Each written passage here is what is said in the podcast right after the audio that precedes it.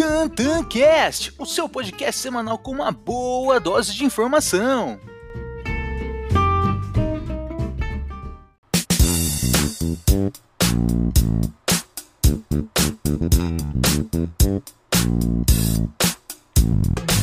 Fala pessoal, seja muito bem-vindo ao TantanCast a sua dose semanal de boa informação e muito conteúdo. E quem aqui vos fala, claro, é o arroba Tantan da Bolsa ou Tainan Barbosa.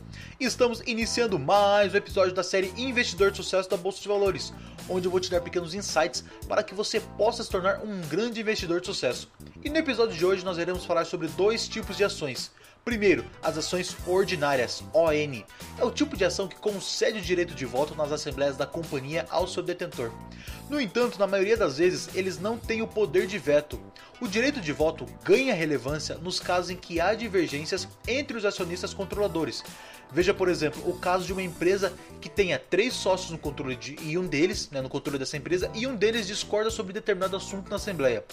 Esse sócio pode, dependendo da circunstância, vir a ter direto de veto ao se juntar a outros minoritários detentores de ações ON.